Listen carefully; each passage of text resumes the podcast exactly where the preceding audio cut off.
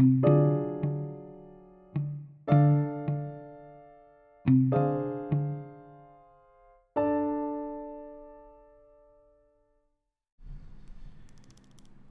teoría de los sentimientos morales de Adam Smith.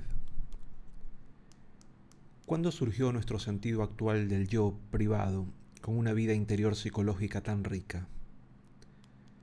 Además de la revolución científica, la reforma protestante, los cambios en la vida familiar y una nueva manera de comprender el mundo natural, debemos tener en cuenta la aparición de la sociedad comercial como catalizador. El término se aplica a una sociedad en la que las personas y sus relaciones se definen por sus interacciones en el mercado, lo que producen, compran o venden. ¿Y cómo contribuyó la sociedad comercial a crear un yo privado en el que las personas sentían que su vida interior era única? El filósofo edimburgués Adam Smith sugiere cómo debió de suceder en dos de sus libros, la teoría de los sentimientos morales de 1759 y La riqueza de las naciones de 1776. Smith argumentaba que con el intercambio de bienes, incluido el trabajo, que puede trocarse por bienes producidos por el trabajo de otros, la sociedad comercial crea obligaciones entre las personas.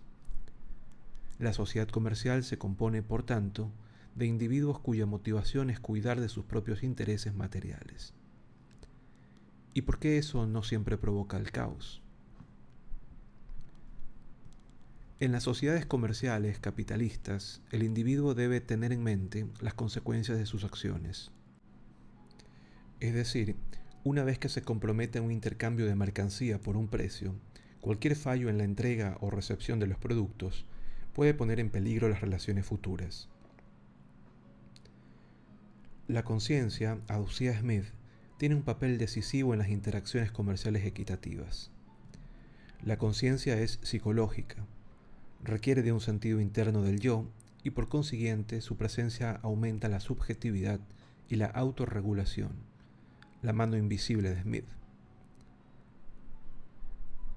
Para Smith, todos actuamos según nuestros propios intereses, pero también debemos pensar en los demás, lo que él denominó sentimiento moral y es ese sentimiento moral el que hace posible la sociedad.